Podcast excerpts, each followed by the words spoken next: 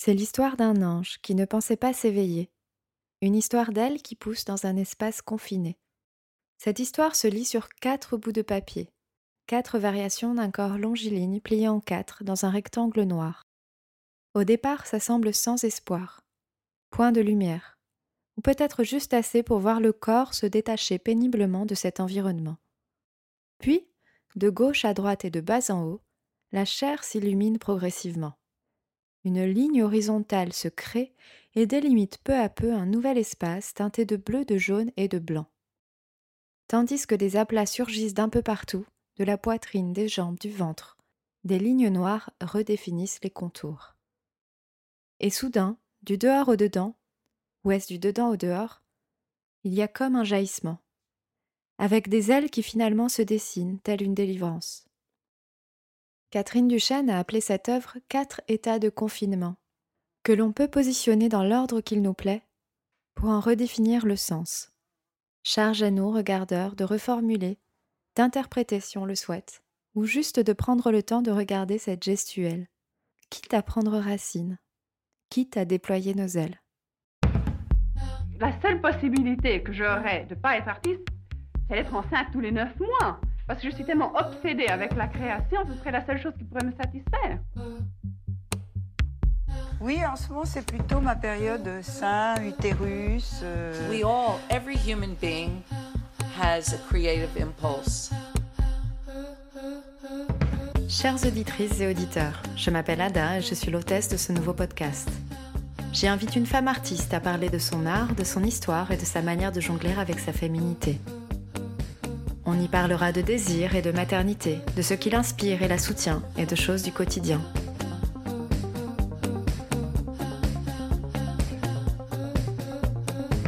Peintres, plasticiennes, artistes textiles, photographes, des artistes femmes d'aujourd'hui viendront raconter leur créativité au prisme de leur féminité.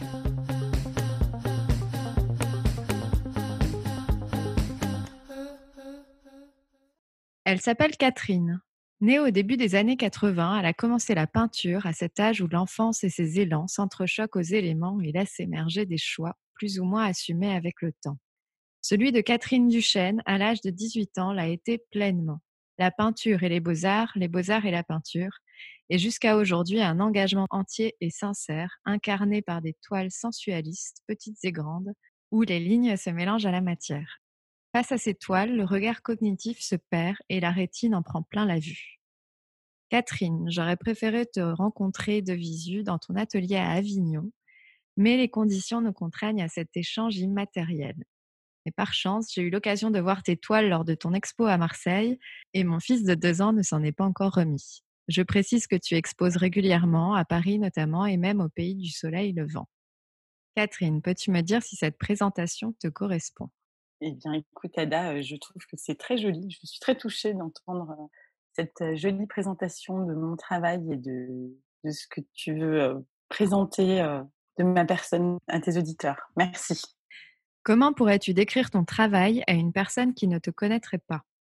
Alors, moi, je dis souvent que j'ai une peinture d'abord gestuelle. Il faut s'imaginer des grands gestes appliqués sur la toile avec des touches brutes plutôt apparentes sont non lissés. J'aime bien décrire ça de cette façon-là pour qu'on imagine déjà la touche, que c'est pas une touche euh, soigneuse, minutieuse, avec un tout petit pinceau euh, où on lisse euh, l'image pour bien faire. C'est vraiment une touche qui sort d'abord du corps, du geste, du bras. Donc il y a quelque chose de dynamique, une énergie qui passe d'abord.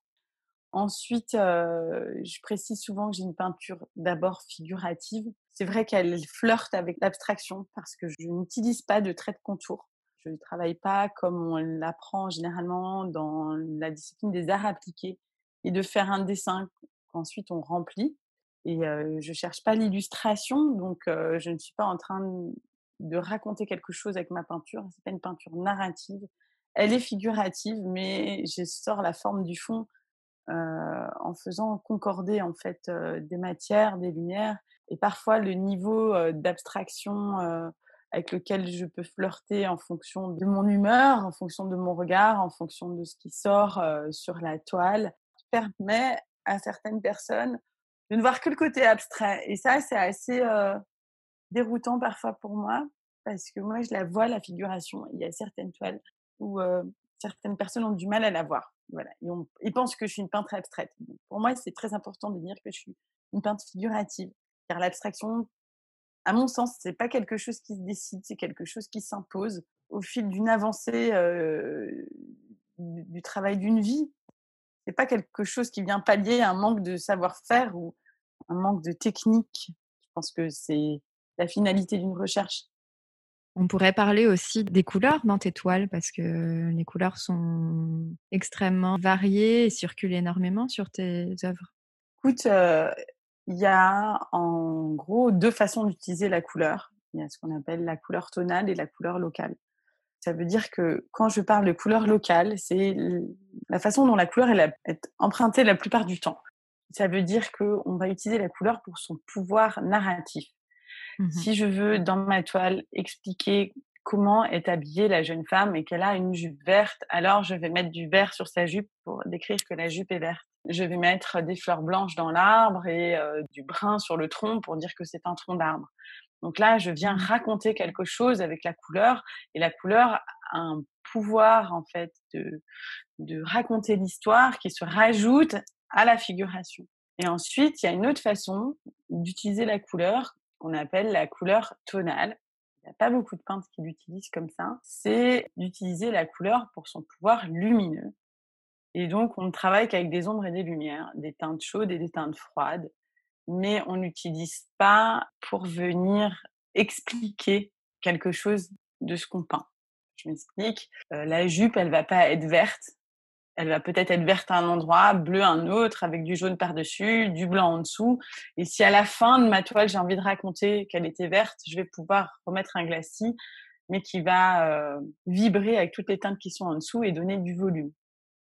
Ça veut dire que dans ce cas-là, vu que chaque couleur est un pouvoir lumineux, la couleur circule dans toute la toile. Chaque teinte circule dans toute la toile. Et c'est pour comment j'emploie la couleur. Maintenant, sur euh, la question que tu as évoquée de la diversité de ma palette, ça, c'est tout simplement parce que j'ai peur de m'ennuyer et que utiliser toujours les mêmes couleurs, bah, c'est comme avoir toujours le ciel gris dehors ou toujours le ciel bleu. Il y a un moment donné, on s'en lasse. Et mmh. j'aime bien voir que la vie, elle change. Moi, ma vie, j'ai besoin qu'elle soit dynamique. Et je crois qu'une toile, c'est un peu pareil. Oui, c'est vraiment ce qui frappe quand on regarde tes toiles et quand on va sur ton site, par exemple, c'est les couleurs. Il y a une variété de couleurs qui est impressionnante et harmonieuse en plus. Est-ce que tu pourrais me dire quand l'artiste que tu es est né? Eh bien, tu l'as dit tout à l'heure, elle est née à 18 ans, en l'an 2000. Catherine Duchesne rencontra Jean-Yves Guillonnet. Voilà, c'est le début de mon histoire de la peinture. C'est surtout là que tout a commencé, je dirais. Oui, tu dis que ton entrée en peinture a débuté sur une rencontre. Cette rencontre avec ce fameux Jean-Yves Guillonnet. Tout à fait. D'ailleurs, les rencontres, c'est ce qui marque le temps. C'est ça qui fait qu'on peut parler d'un avant et d'un après. Et comment elle était cette entrée en peinture? En fait, je suis rentrée en peinture par un autre biais et finalement, je suis tombée dans la peinture, pas par hasard, mais un peu quand même. Parce que mon projet euh, professionnel à l'issue du baccalauréat était de devenir art thérapeute. Et on me disait que j'étais trop jeune pour faire des études d'art-thérapie, qu'il fallait absolument avoir un cursus d'abord, ou un cursus euh, peut-être de psycho, ou un cursus artistique, mais avoir fait quelque chose, et puis pas avoir 18 ans pour devenir thérapeute. Donc, il fallait quand même avoir un peu plus de bagages, on va dire, de, de bagages dans la vie. Du coup, j'ai cherché. C'est vrai que bon, j'ai jamais redoublé de classe à l'école, mais j'aimais pas trop l'école non plus. Et je pensais que aller à l'université euh, pour lire des bouquins de psycho, ça allait être euh, un peu trop barbant, donc ça allait être vachement plus fun de faire du dessin. J'étais inscrite à l'université à Nice en art du spectacle d'abord, et puis ma grand-mère, entre-temps, est tombée très malade et habitait Paris. Donc j'ai voulu aller la rejoindre à Paris. Et tout le monde avait déjà sa place en, en fac, donc il n'y avait plus de place. Et je suis allée en fac d'allemand, puis moi qui étais bilingue, ça m'a pas tellement intéressée. Donc après, j'ai commencé les petits boulots. Et en commençant les petits boulots, j'ai repris ce projet d'art-thérapie. J'ai commencé à, faire des stages dans des ateliers de peintres à Paris. en cherchant un petit peu. Je savais pas trop ce que je cherchais, mais je voulais toucher des choses. euh, et puis, je faisais des stages que proposaient les peintres dans leur atelier, euh, le week-end, deux jours, trois jours.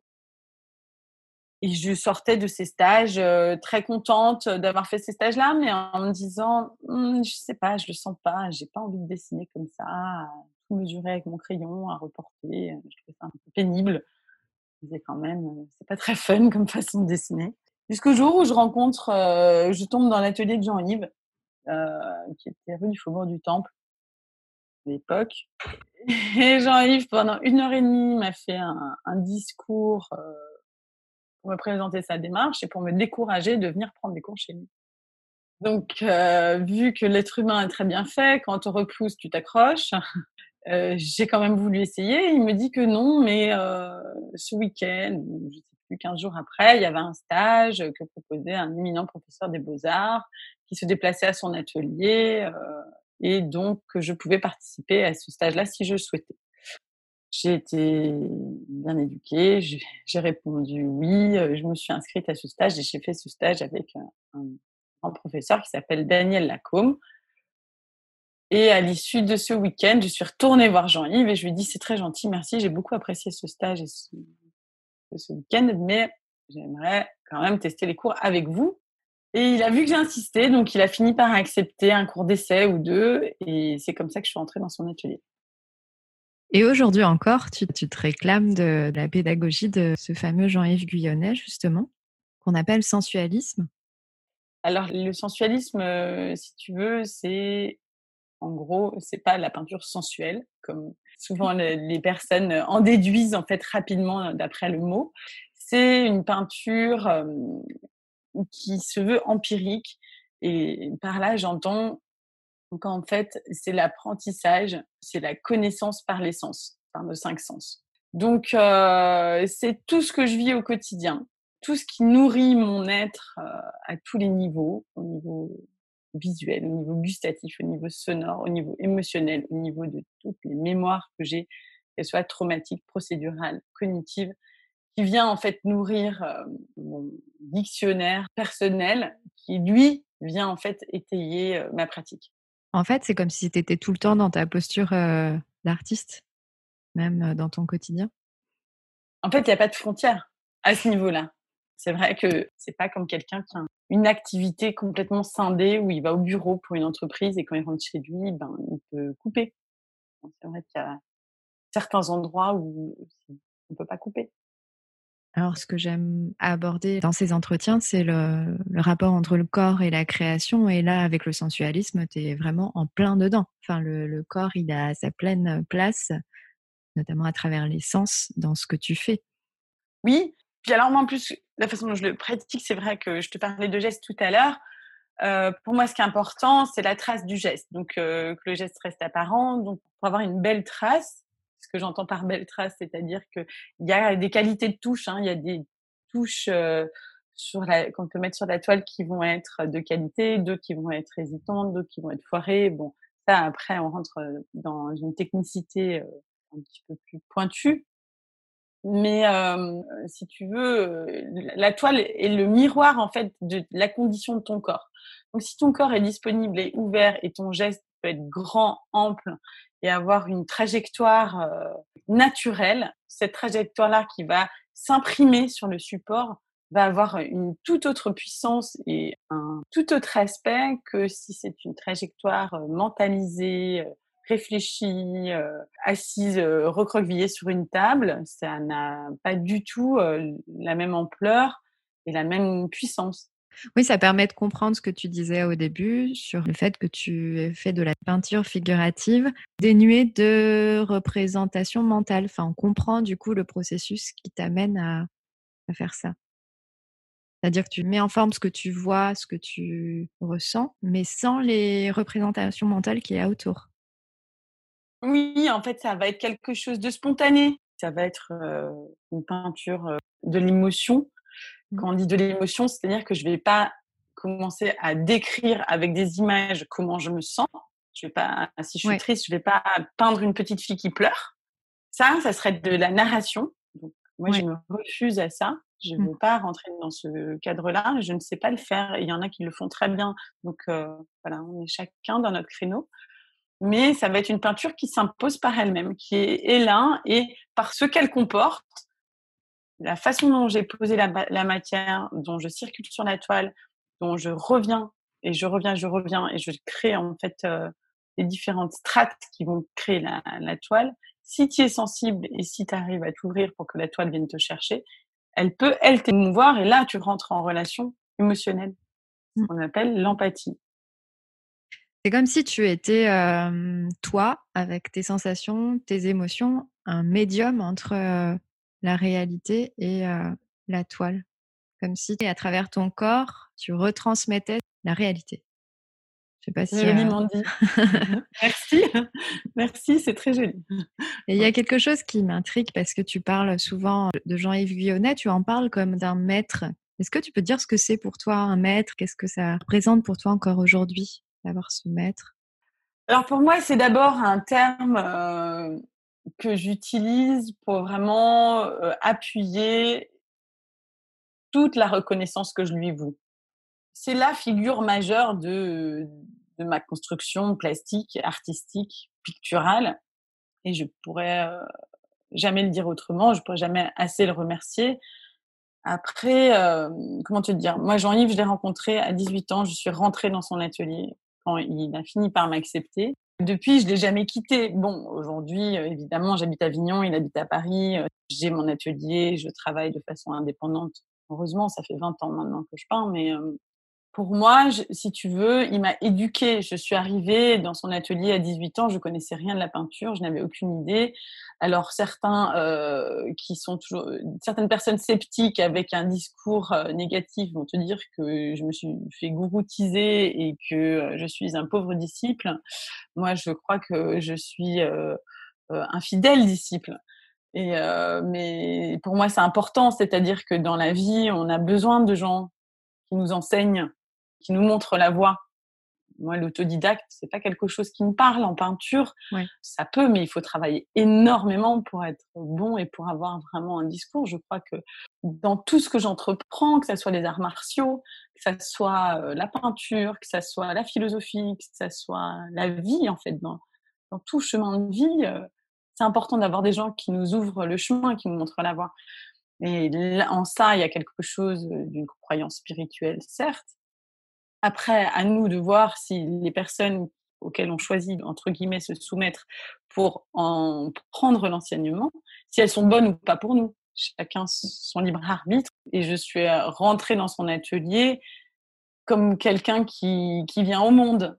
Je suis rentrée dans une famille. Tu vois, c'est pour t'expliquer que je me revendique pas sensualiste. Je suis née sensualiste.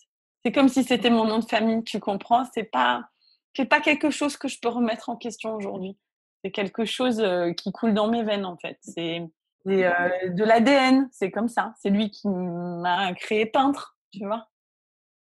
On pourrait aussi euh, se dire que ça a réveillé quelque chose qui était présent en toi. C'est toi qui l'as choisi, euh, ce maître. J'ai choisi parce que c'est la seule personne que j'ai rencontrée avec cette dimension-là.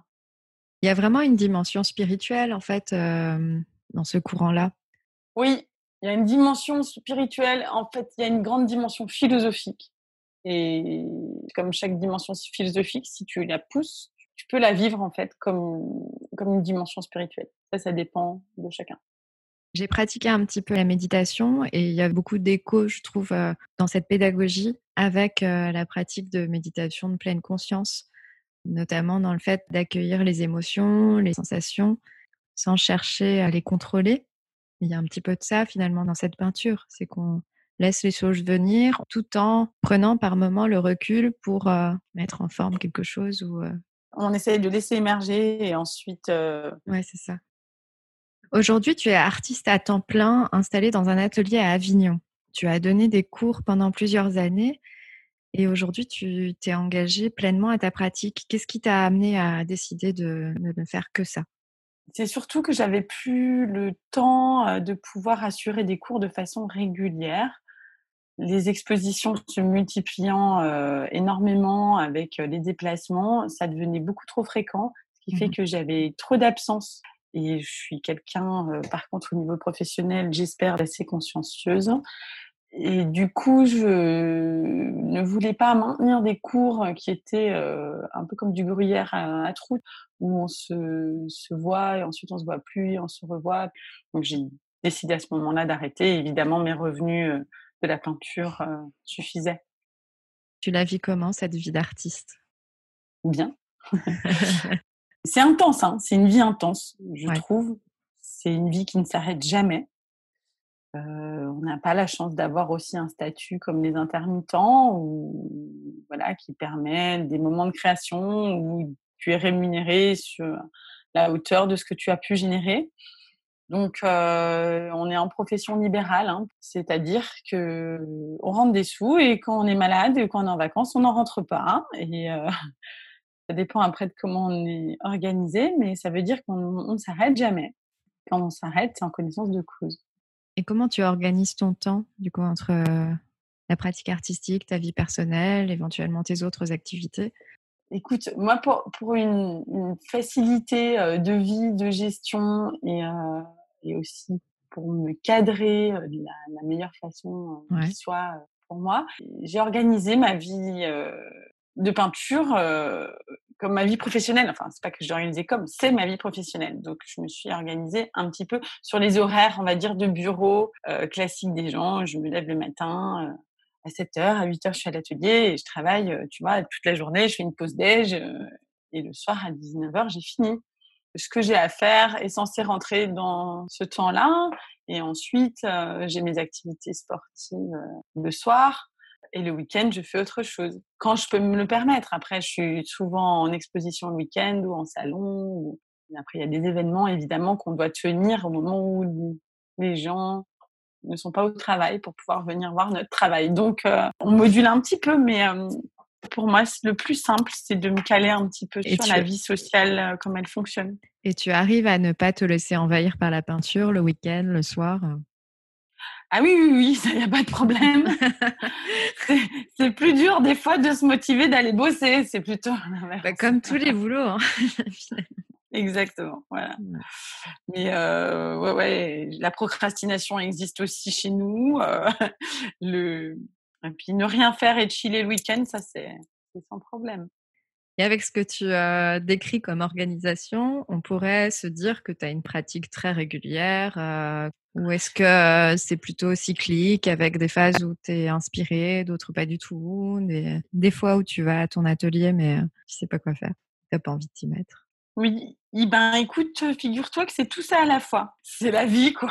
Il y a un côté cyclique, euh, il y a, des cycles où euh, oh, c'est hyper euh, prolifique et, ça jaillit. Il y a des cycles où tu te sens complètement asséché et, la source est tarie.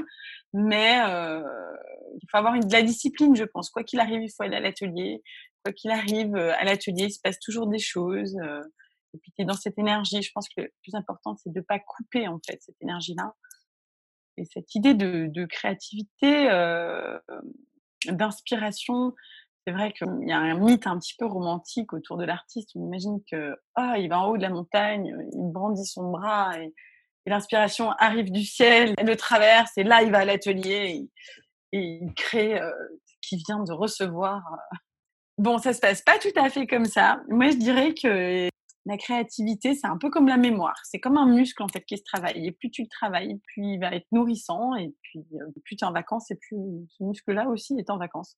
Ça fonctionne vraiment euh, comme un muscle euh, entraîné ou surentraîné, sous-entraîné. La peinture elle-même, c'est que, je dirais, 50% de mon quotidien, quoi. Après, il Ouais. y a tout le reste pour que ça marche. Et qu'est-ce que tu fais justement quand tu rentres de vacances ou dans des phases où tu n'as pas trop d'inspiration Qu'est-ce que tu fais pour réchauffer, pour relancer euh, la machine? Est-ce que tu as des méthodes? Un petit peu, c'est-à-dire que un peu comme un musicien qui va faire ses gammes, je remets un peu les gammes en place, Mmh euh, des exercices. euh, se remettre surtout dans une discipline euh, aussi d'horaire, de reprendre quand t'es quand t'es coupé. C'est comme tous les rythmes en fait. Est-ce que tu peux nous raconter justement comment euh, tu arrives à, créer tes toiles? Quel est le processus créatif de tes toiles? En fait, euh, j'ai plusieurs toiles en cours. J'en ai entre 10 et 20 en cours de formats complètement différents, des petits, euh, des moins Mmh petits, des grands, euh, aussi des dessins. Et moi, j'ai besoin, je suis quelqu'un d'assez distraite. Je peux me concentrer un certain temps sur une toile, mais j'ai besoin après de passer à autre chose. C'est aussi une façon de protéger ces toiles. Hein. Euh, après plusieurs heures de travail, et quand on commence à tourner en rond, et ensuite commencer à défaire le travail qui a été fait. Mmh. Il y a un moment donné où tu vois plus en fait, et où tu commences vraiment à, à casser. Mmh. Donc là, c'est intéressant de, de, poser sa toile pour qu'elle repose et, mmh. et toi, tu continues à travailler sur une autre parce que sinon les journées seraient un petit peu courtes. Permet euh, voilà, à, la, à la création de grandir. Ensuite, dans le processus, euh, le processus, il est long, il est long, je dirais, parce que moi, je reste plusieurs mois sur mes toiles. Ouais. Je circule d'une toile à l'autre. Il y a les temps de séchage aussi, vu que je peins à l'huile. Certaines où j'attends que la toile soit sèche avant de la reprendre. Il y en a d'autres que j'attends qu'elle soit moitié sèche avant de la reprendre pour pouvoir travailler dans ce qu'on appelle la demi-pâte. Et tout ça, ça fait partie du processus. Après, le processus, il est physique. Le processus, il est, j'essaye qu'il ne soit pas mental. J'essaye qu'il soit corporel, gestuel. C'est un voyage, en fait, à chaque fois, sur chaque toile. Et c'est un voyage différent. Je sais jamais ce que va donner une toile. Je ne sais pas où elle va me mener. Je sais pas, je sais quand elle commence. Je ne sais jamais quand elle va terminer. Des fois, ça va pouvoir être une toile très spontanée qui va sortir rapidement en deux séances. Et des fois, je vais rester des mois et elle va pas sortir. Je vais m'acharner et, en même temps, ça me permet de construire la matière. Donc, certaines toiles, on, perd de la spontanéité au niveau de l'image, mais on gagne en profondeur et en épaisseur, en matière à force de créer. Comment tu choisis tes modèles, en tout cas ce que tu figures? C'est à partir de photos, de photos que tu as prises ou c'est de ton imagination? Pour moi, le peintre, c'est celui qui voit. Il peint ce qu'il a sous les yeux. Après, ce que j'ai sous les yeux et comment, c'est. Tu dessines également. Est-ce que euh, ça change quelque chose dans ta manière de créer, que ce soit du dessin ou de la peinture? Personnellement, j'essaye d'aborder le dessin comme la peinture. J'essaye de faire en sorte que ça soit la même discipline. Pour moi, la chose qui change, c'est le support et le médium. Après, tu me diras, je me contredis dans la même phrase, dans le sens où, à partir du moment où le support et le médium changent, notre comportement change et, euh, et on n'opère pas de la même façon. Mais euh, j'essaye d'aborder, en fait, la peinture ou le dessin de la même façon ta méthode de travail est la même, en fait, que ce soit du dessin ou de la peinture? La méthode de travail est la même, oui. Si tu veux, quand je peins sur toile avec euh, de l'huile et euh, je, je, peins debout, et c'est vrai que quand je vais avoir plein de petits papiers pour faire des petits dessins, des choses, je vais être sur une table, il va y en avoir partout. La posture n'est pas la même, mais c'est un peu pour ça que je te posais la question, parce que euh, comme euh, ton corps a l'air plutôt impliqué dans ta pratique, la manière de, de, de s'investir physiquement dans ta création, elle est, je me disais qu'elle était euh, forcément un peu différente euh, entre la peinture et le dessin, avec des formats qui sont différents. hein. C'est vrai que tu le vois, je pense que chaque personne peut l'expérimenter. À partir du moment où on a un pinceau qui fait euh, 10 cm de large dans les mains, ou alors une mine de plomb, un crayon bien taillé, Ouais. euh, on ne peut pas euh, avoir euh, la même expression. Mmh. En fait, c'est l'outil qui vient un petit peu te dicter euh, certaines choses. Mais, mais c'est vrai que notre comportement va changer en fonction de l'outil. Maintenant, euh, c'est ce qui est intéressant en changeant d'outil, c'est que du coup, ton travail va pouvoir avoir plusieurs facettes, va pouvoir être multiple, va pouvoir être riche. Mon propos, c'est pas de reproduire euh, avec une mine de plomb la même chose que ce que je fais avec un pinceau et, et de l'huile. Mmh. Ça n'aurait pas tellement d'intérêt pour moi. Ouais. Et qu'est-ce que ça te fait de peindre, justement? Alors là, pour le coup, vraiment peindre. Ça m'épuise. En fait, c'est une concentration très particulière et la façon dont j'essaye de peindre et de continuer mon travail, c'est une concentration euh, où tu fais le vide en toi, mais finalement, euh, c'est assez fatigant. Je veux dire, une fois que tu as peint 6 heures, euh, tu es vidé, mais vraiment. Ça demande une certaine endurance, hein, le fait d'être dans la continuité, ça c'est important pour pouvoir gagner cette endurance, sinon, non tu ne tiens pas, au bout de deux heures, tu es lessivé. Mmh. Voilà, moi je trouve que c'est fatigant pour ça, mais parce que je pense qu'il y a beaucoup de choses de toi qui passent en fait, de façon inconsciente, de façon pulsionnelle, de façon émotionnelle, dans la gestuelle, dans la matière, dans, dans tes outils, dans les supports, dans tout ce qui vient créer ta toile, qui est bien plus complexe que juste une couleur sur un support. J'imagine qu'il y a des choses qui te soutiennent un peu dans, dans ta pratique, qui te permettent de, de retrouver un peu d'énergie, de te détacher un peu de ta peinture. Tu parlais des arts martiaux tout à l'heure. C'est quelque chose qui te soutient, qui équilibre un petit peu ton quotidien? Oui, j'ai besoin de mouvement. C'est vrai que la vie d'atelier, c'est une vie un peu sédentaire. Hein. Là, en ce moment, on est en plein confinement. Je crois que pour les artistes, en tout cas, pour moi, ça ne change pas beaucoup de choses. Ça change au mmh. niveau de la vie sociale et au niveau de la chaleur humaine, on va dire. Mais au niveau du travail et de l'isolement du peintre dans son atelier, moi, ça n'a aucun impact. Donc, derrière, il faut bouger il faut, un, faire du sport, deux, s'oxygéner. J'aime beaucoup aussi aller dans la nature et me ressourcer, me réoxygéner par la nature. Et effectivement, une pratique sportive, pareil, où mmh. j'ai besoin d'une discipline et d'une avancée, d'une concentration. Alors justement, j'allais te demander, tu peins souvent des paysages. À quel point le rapport avec la nature était important pour toi et sachant que les paysages sont souvent des paysages aquatiques d'ailleurs que tu as intitulé Les eaux. À quoi ça fait référence en fait pour toi, l'eau et les eaux en particulier? L'eau, les eaux, la nature. Écoute, la nature, euh, comme je disais, bon, me porte, hein, me nourrit, me lave. L'eau, c'est important les eaux. Hein, c'est vraiment pour moi le, c'est le centre euh, de la féminité, c'est la matrice.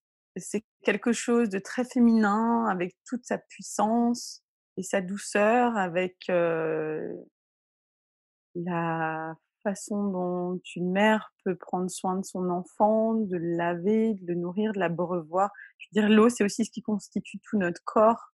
C'est l'élément le plus important à notre survie. C'est une molécule qu'on trouve, euh, je crois, à plus de 80% dans notre corps. L'eau, c'est la raison de vie. C'est ce qui nous sauve et ce qui peut nous tuer aussi. J'aime le côté fluide en fait. Pour la peinture, l'eau c'est intéressant. J'aime l'eau dans ses contrastes. J'aime l'eau avec la roche, j'aime l'eau avec la terre, j'aime l'eau avec l'herbe, j'aime l'eau dans un contraste de matière avec quelque chose de fixe, avec l'eau qui elle est très fluide et c'est quelque chose que tu peux pas attraper. J'aime bien ces différences de texture en fait que tu peux travailler dans une dans une toile et qui te permet euh, de faire vibrer les éléments de façon très différente. Mmh. Tu parlais de, féminité et moi je voulais demander si pour toi le fait d'être une femme, ça s'imprimait dans ta manière de créer et inversement, si ta manière de créer influençait ta manière de vivre ta féminité? Question très intéressante. C'est très compliqué pour moi de répondre à cette question qui est très complexe. Je ne crois pas que je vais réussir à te donner une réponse intelligente et, sensée, parce que la seule chose qui me vient là, ça serait de te dire, à partir du moment où chaque peinture, elle est le reflet d'un être, et vu que mon être est constitué euh, de deux chromosomes X, forcément, euh, ça a une influence, mais je ne saurais pas te dire de quelle façon. C'est emprunt d'une féminité ou ma féminité empreinte de ma peinture. Je suis sûre que oui, mais je pense que à ce niveau-là, tout m'échappe. Et c'est peut-être bien en fait que ça m'échappe. Mmh. Quand tu euh, peins les os, est-ce qu'il y a un rapport avec les os qui entourent euh, le fœtus? En tout cas, il n'est pas conscient. D'accord. je ne suis pas rentrée dans cette euh, symbolique non verbalisée, tu vois, en pensant à cette série-là en fait. Tu représentes aussi beaucoup de corps humains. Est-ce qu'il y a une différence pour toi entre peindre des paysages, peindre des corps Est-ce que ça change quelque chose? L'idéal, ça serait qu'il n'y ait pas de différence entre peindre un corps et peindre un paysage. Mmh faudrait que la méthode soit la même et que notre façon d'observer la chair humaine ou la chair végétale ait la même intensité, peut-être la même attention, le même détail, que tout puisse être incarné, même de la roche, même de l'eau, même une fleur. Mais évidemment, euh, dès qu'on touche à la forme et surtout à la forme humaine, ben, tout se complique.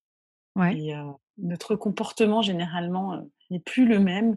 Et on se crispe, le geste est moins ample, on veut ne pas écorcher le corps, on veut lui rendre hommage, on veut que le corps soit beau, on peut-être qu'on se projette, il y a peut-être une identification qui est très forte et on perd beaucoup en liberté.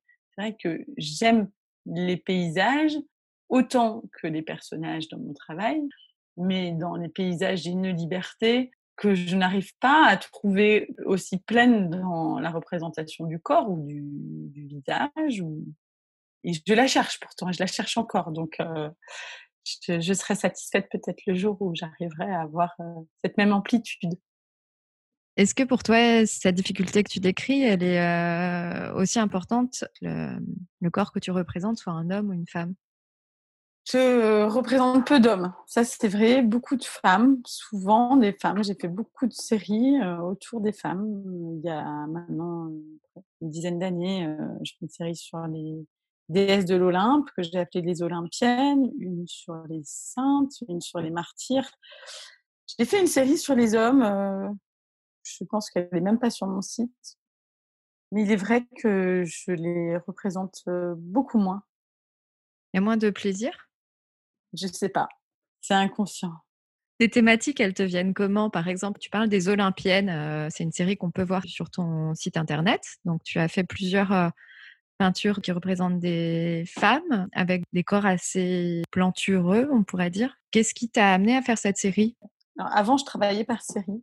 Et une série en appelait une autre. Et, nourriture euh, artistique, littéraire, cinématographique et autres venaient étayer, nourrir et, euh, et guider un petit peu euh, mon travail. Aujourd'hui, je travaille plus comme ça. Aujourd'hui, je parle d'autre chose. Mais c'est vrai que CDS, j'ai beaucoup aimé faire cette série. Je suis partie dans un objectif de représenter la femme dans un corps à l'opposé des canons de beauté dans lesquels on était il y a dix ans. On est toujours aujourd'hui, peut-être un petit, ils sont peut-être en train de changer un petit peu. Et j'avais un objectif très clair, c'était aussi de pouvoir rencontrer euh, le spectateur par la toile. Euh, j'aurais voulu représenter des corps qui étaient socialement non acceptables dans un canon de beauté dans lequel on vivait. Donc un corps plutôt plantureux, je suis allée jusqu'à même des corps très obèses, même qui dégoulinent et tout ça. Mais dans une représentation de la toile où le spectateur trouve la toile belle et se trouve en dichotomie entre un corps qui est censé ne pas être beau et ne pas être dans la représentation du, canon de beauté euh, culturel qu'il a, et une toile qu'il trouve belle. Et si tu veux, créer une tension entre les deux et amener comme ça le, spectateur à euh, lire la toile plus que uniquement la représentation. Je pense que ça a marché. En tout cas, j'ai eu beaucoup de succès. J'ai quasiment plus de toiles de cette série. Il y en avait plus d'une vingtaine. C'est des grands formats. Euh, très contente que CDS euh, ait plu. Euh, après, je pense que c'est intéressant aussi d'aborder ce sujet en abordant justement des représentations de la mythologie. Donc, on fait appel à notre culture iconographique occidentale, mais tellement ancienne qui en plus n'a pas qu'une représentation, donc tu as le droit de revenir représenter des choses. tu es dans, dans le sacré, mais tu pas dans le divin, enfin, ou tu es dans le divin, pas dans le sacré, je sais pas exactement, mais tu as le droit d'y toucher. C'est pas comme la figure de Dieu, tu vois, en Occident. Donc ça, c'est intéressant. Tu peux lui donner forme humaine et, et en même temps euh, d'aller revisiter chaque déesse et ce qu'elle représente et de, de, lui redonner vie euh, en la nommant en fait, comme quand on met un enfant au monde et la dernière chose pour lui donner euh, existence dans notre société, c'est de lui donner un nom. C'est exactement la même chose hein, quand on termine une toile avant de la donner au public à titre. Ça permettait de changer en fait la dimension que tu donnes au corps. Si tu peins un corps flasque et tu dis que c'est Aphrodite, enfin, déjà, elle n'a pas la même dimension. Déjà, elle n'est pas reçue de la même façon. ça vient dire autre chose en fait. Oui, ça a un petit peu pour but de casser euh, les représentations. En tout cas, de bousculer la personne qui regarde. Oui, et puis aussi de donner honneur à, à des corps qu'on cache, à des corps qu'on Mmh. bannit, qu'on insulte, qu'on on nous dit qu'il faut pas être comme ça, on nous dit que c'est pas bon, que c'est pas beau, que c'est pas désirable, et de se retrouver face à des corps dépeints euh, selon soi-disant tous ces critères, qui en fait sont des corps qui sont beaux, qui donnent envie parce qu'on se trouve que la toile est belle, parce que on ose dire que c'est une déesse, parce que euh, on remet le bourrelet à l'honneur, quoi. Mmh. Voilà, c'était un petit peu tout ça qui m'a qui m'a guidée dans cette série et j'ai eu beaucoup de plaisir à le faire. C'est quelque chose qui est important pour toi de faire honneur au corps de la femme? Oui, ce qui est important pour moi, c'est de changer de regard et de Ouais. voir le beau à des endroits où ça ne nous est pas dicté. Voir euh, quelque chose de beau qui va t'émouvoir dans un endroit où tu l'as pas attendu. Si en tant qu'artiste je peux servir à quelque chose, j'espère que peut-être ça sera à ça, juste à offrir un autre regard. Est-ce que tu ressens des difficultés ou même des avantages dans le fait d'être une femme dans le monde artistique? Moi, je pense que c'est un monde euh, qui s'est ouvert aux femmes il n'y a pas très longtemps. Je pense que c'est un monde qui est encore euh, très masculin, même si de plus en plus de femmes travaillent et sont actrices du milieu en direct. Alors, chez les amateurs, il y a énormément de femmes, mais dès qu'on rentre dans le milieu professionnel, il y en a beaucoup moins. C'est encore un milieu très masculin dans une certaine approche, en fait. C'est pas une approche féminine. euh. Je pense que c'est encore euh, compliqué de réussir en tant que femme. Je pense que c'est possible, mais je pense qu'il y a des embûches euh, supplémentaires à un parcours d'homme artiste. Et à quels endroits justement tu ressens ces obstacles? Alors, tu vois, ça, c'est une question, c'est super compliqué à répondre. J'ai du mal à, à l'expliquer, c'est un truc sensitif. Tu le sens, tu le vois au résultat, tu vois le résultat du nombre de femmes artistes, du nombre d'hommes artistes, tu le vois au résultat de comment Ouais. les gens te parlent, de ce qu'ils te disent. Mais j'ai du mal à, j'arrive pas à te trouver d'exemple précis qui va venir euh, expliquer euh, vraiment ce que je te dis là avec un argument valable. Le regard que les personnes euh, véhiculent sur ton travail, tu penses qu'il est, pas associé au fait que tu sois une femme?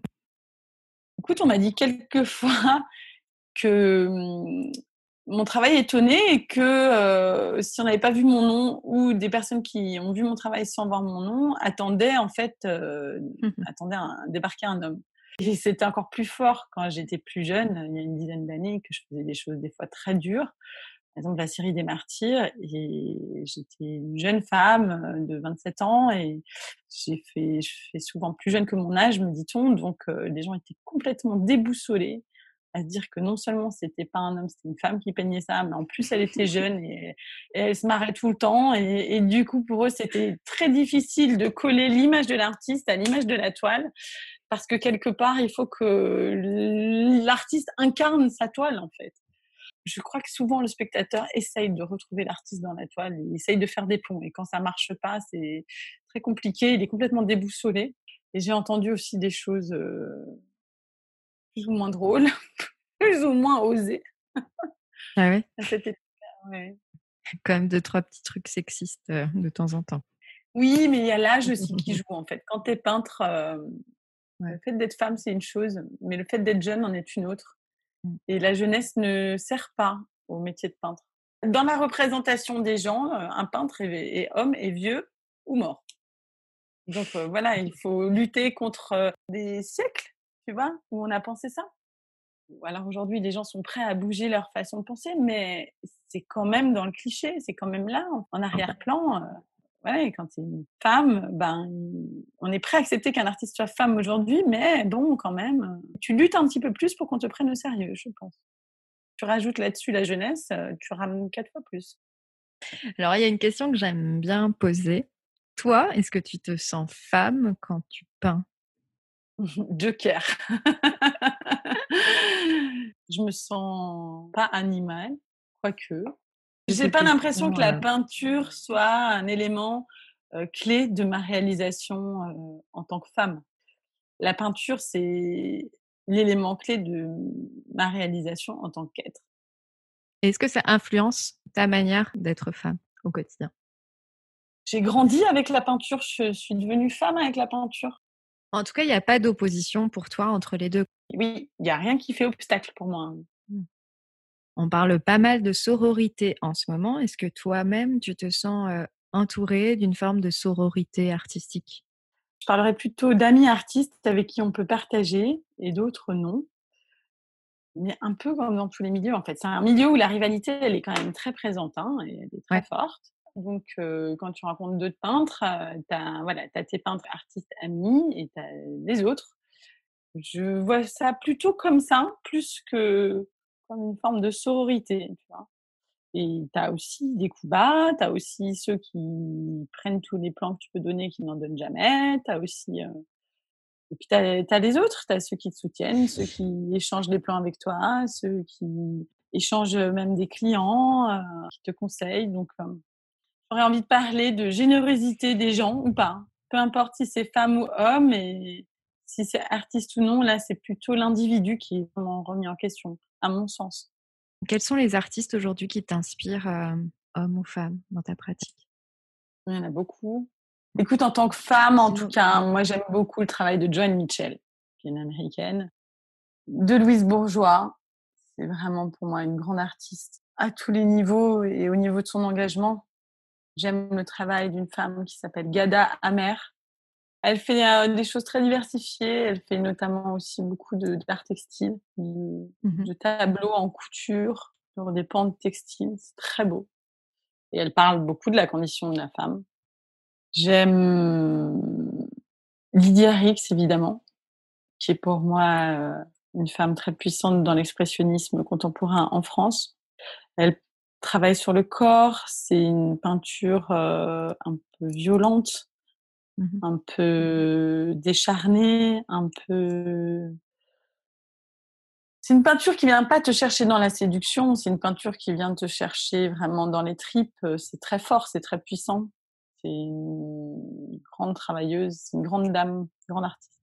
Après, il y a les, belles peintures sobres et puissantes douce mais violente de Marlène Dumas, par exemple. Ce qui t'intéresse, euh, j'ai l'impression, dans la peinture, c'est euh, de contourner un petit peu les... la pensée, les représentations pour bousculer en fait le regardeur.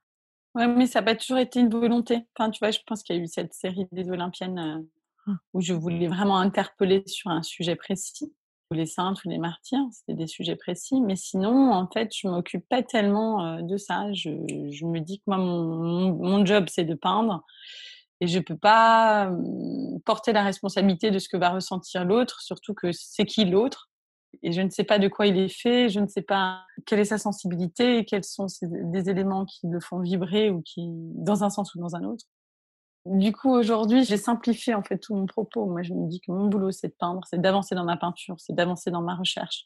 Et c'est de continuer à progresser, de, me libérer, de me diversifier. Et tout le reste, euh, je peux pas apporter ça dans ma responsabilité, dans ce que je dois prendre en compte. Sinon, je suis plus dans une forme de sincérité et je commence à trop élaborer un business plan ou je ne sais quoi qui viendrait en fait euh, guider ma peinture. Et je pense que ce serait un guide qui serait pas au bon endroit. Tu t'en détacherais en fait au bout d'un moment de ta peinture si tu la réfléchissais trop. Ouais, je pense que elle serait plus moi, elle serait réflexion, elle serait froide, elle serait mentale, elle serait plus de ma chair, elle serait de, mon, de ma réflexion. Ça fait 20 ans que j'essaye de travailler à m'en éloigner, c'est pas facile tous les jours et c'est un chemin, je pense, qui est long et qui est pas si évident d'accès, mais qui est très gratifiant les quelques rares moments où tu peux y accéder, où tu as le droit de toucher ça, ça donne des choses euh, puissantes. Mais c'est pas une constante. Je dis pas que chacune de mes toiles arrive à, toucher ça. Oui, je disais bousculer tout à l'heure, mais en fait, c'est plutôt toucher les gens. C'est un désir de toucher aussi l'autre, et quelle que soit la manière dont il sera touché. En fait, non, je désire pas l'autre. Tu vois, je, encore une fois, là, ça suppose le fait que j'inclus l'autre dans ma création. Mon, mon, travail est essayer de virer l'autre au maximum. J'essaye au maximum de me couper de l'imagination de l'autre qui Mmh. vient, elle, toujours polluer, je trouve, et parasiter la création.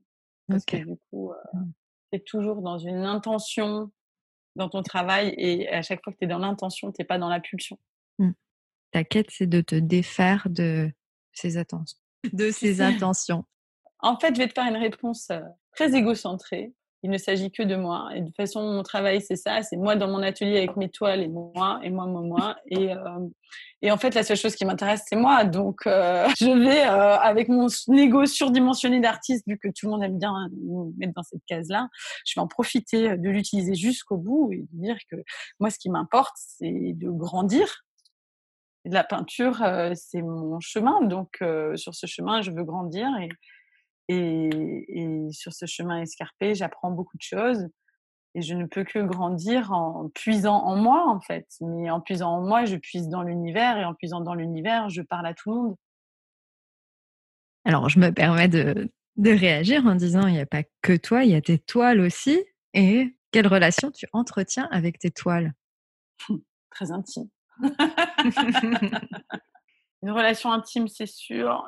J'ai envie de dire qu'elle est différente avec chaque toile. Parce qu'il ne se passe pas la même chose sur chaque support. Tu joues autre chose, tu, tu joues avec autre chose. Il y a une autre partie de ton être qui s'exprime. Il y a d'autres idées, d'autres pensées qui sont venues, euh, qui se sont convoquées pendant la réalisation. Et je peux pas tellement dire. euh, C'est de l'ordre de l'impalpable, c'est de l'ordre de l'indicible, c'est de l'ordre de, de tout ce qui nous échappe. Et y mettre des mots, j'ai l'impression que ça serait presque mentir parce que Ouais. ça serait inventer du verbe là où c'est que de la sensation. On parle de relations avec tes toiles. Est-ce que ces relations-là et ton travail artistique en général, ils s'impactent dans ta vie euh, personnelle, notamment ta vie de couple? Est-ce qu'il y a euh, des influences, des, des impacts Tu vois, je crois que le fait que ça soit euh, mon métier à plein temps ouais. et qu'en fait j'ai tout mon temps pour que ça, Ouais. euh, quand j'ai fini de bosser euh, et que je, rentre à la maison. Puis j'ai un atelier aussi qui est séparé de la maison et tout ça. Ouais, Donc quand je ouais, rentre à la maison, fait. je rentre à la maison, tu vois. Mm. Ouais, c'est ça qui fait la différence avec quelqu'un qui est privé de peinture et qui a envie de la vivre et Mm. tu vois, qui en demande. euh, pense qu'effectivement, le fait que tout soit bien cloisonné, organisé, permet de pas ça, tout se mélange pas. Oui, je pense que c'est le la, la base, c'est le fait que ça soit mon métier et que voilà, je le gère comme une activité professionnelle. Hein. Enfin, je suis chef d'entreprise en gros. Après, ça dépend des tempéraments. Moi, j'ai pas tellement un tempérament obsessionnel. Donc, euh, moi, quand j'ai quitté l'atelier, j'ai quitté l'atelier. Quand je suis à l'atelier, je suis pleinement à l'atelier. J'ai pas mon téléphone. euh, Mm. Je me laisse pas distraire. euh, Je, je- j'essaye de vraiment plonger euh, dans mon travail quand je sors de l'atelier, ce travail et cette concentration, ça reste à l'atelier. Et j'ai pas tellement envie de la partager en plus. C'est vraiment personnel. Et après, j'ai envie de passer à autre chose. J'ai envie de passer à, je sais pas, moi, à mon jardin, euh, Mm. à mon conjoint, euh, à, à mes amis, euh, au sport, à autre chose, à des lectures. Mais je- j'ai besoin de couper et le fait de couper me permet de revenir le lendemain. Ouais, c'est intéressant. Ouais. Sur quoi tu travailles en ce moment? J'imagine sur plein de choses différentes. Oui, comme d'habitude, sur des petits formats, sur des petits bouts de papier, sur des monotypes que je retravaille. En ce moment, j'ai fait pas mal d'œuvres euh, dans un atelier euh, où il y a une presse à gravure. Du coup, j'ai fait ce qu'on appelle des monotypes. Les monotypes, euh, c'est une œuvre unique, euh, mais euh, faite avec de l'encre d'imprimerie sur une plaque de plexi hein, et passée sous presse. Donc, il y a les techniques de l'impression.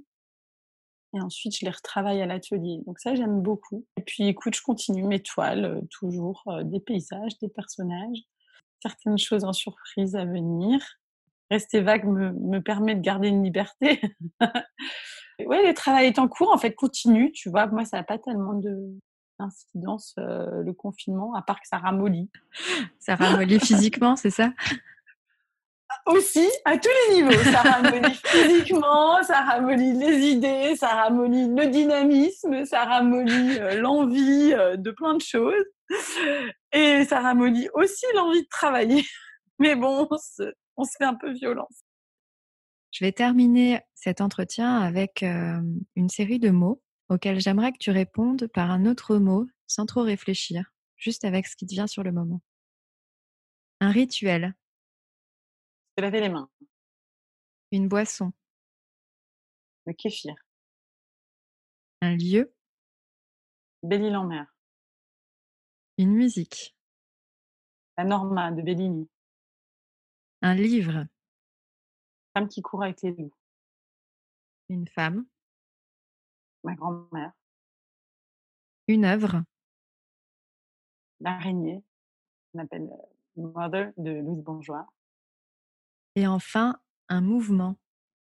le sensualisme, évidemment. Enfin, une petite question subsidiaire. euh, quelle est la prochaine expo que tu souhaites voir alors que tu as prévu peut-être à la rentrée ou... Il y a plein de lieux en fait que j'aimerais voir. Beaucoup de musées, tu vois, où j'ai jamais été encore, j'aimerais voir. Et notamment pas très loin, euh, j'aimerais un jour aller au Guggenheim de Bilbao. J'aimerais aussi aller voir euh, le retable d'Issenheim de Grunewald qui est au musée Unterlinden à Colmar, le nouveau musée de Colmar que j'ai pas vu non plus depuis euh, qu'il a été euh, tout refait. Voilà, des choses comme ça, hein. Des lieux que je n'ai pas encore visités qui sont pour moi des temples de la peinture et de l'art. Comment on peut suivre ton activité, euh, Catherine? Tu peux suivre mon actualité d'abord sur mon site internet www.catherine-duchesne.com Mmh. Euh, et je suis très présente sur les réseaux sociaux, Instagram, avec Catherine Duchesne, tu peux me trouver, ou euh, Facebook. Et sur Facebook, j'ai un profil euh, qui s'appelle Catherine Duchesne. Et j'ai aussi une page professionnelle euh, qui s'appelle Catherine Duchesne, dessin et peinture. Et là, je publie euh, quasiment quotidiennement des nouvelles œuvres, autant sur Facebook que sur Insta. Est-ce que tu as un message à laisser aux femmes artistes qui nous écoutent? Je leur dirais volontiers que faut toujours suivre son cœur. Alors ça, c'est une grande phrase euh, un petit peu euh, bateau. Ce que je veux dire là-dedans, c'est qu'il faut surtout persévérer sur sa route. C'est-à-dire que si tu es persuadé que ta route c'est et ton chemin, c'est d'être artiste, alors il faut faire preuve de persévérance et discipline. C'est ça qui nous fait exister dans le temps. Il faut persévérer. Avec discipline. Je pense que c'est très important pour que puisse émerger quelque chose euh, Ouais. De solide, Mm. avec des racines et de l'avenir. Ça me fait penser un petit peu à ce que Jean-Yves Guyonnet euh, dit souvent faire n'importe quoi, mais pas n'importe comment. Exactement, ce sera un très joli mot de la fin.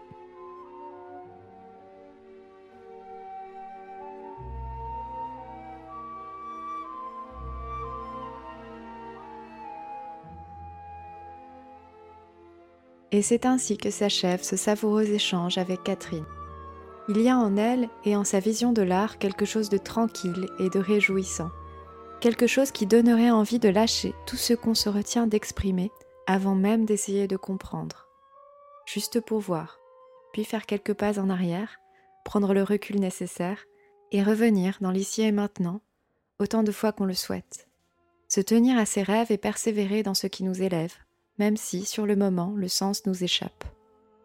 Autoriser notre raison à prendre la malle de temps en temps et se relier à cette autre sagesse, celle de nos émotions et de nos sens. Ce qui me fait d'ailleurs penser à un tête sur la créativité qui m'avait particulièrement touchée. Elisabeth Gilbert, l'autrice américaine à succès, y décrivait ce moment où, quand tu crées, tu te retrouves face à deux possibilités. Soit détruire tout ce que tu viens d'accomplir et laisser tomber, soit continuer, quitte à perdre momentanément la raison. Pour ce qui la concerne, elle s'était mise à certains moments à parler au mur, submergée qu'elle était par le flot des émotions et des idées. Ça paraît bête à dire comme ça, d'accepter cette part de folie. Mais au fond, quand on a grandi dans l'idée de bien faire, ce n'est pas si évident que ça de s'en défaire. Il y a des moments durs où on se dit qu'on va tout arrêter et privilégier quelque chose de plus maîtrisé. Et puis il y a d'autres moments où une parole, un silence, une œuvre titille notre désir de créer et motive notre raison à le concrétiser. J'ai été enchantée de vous proposer ce podcast et je serai ravie de lire vos commentaires, partages et autres stories.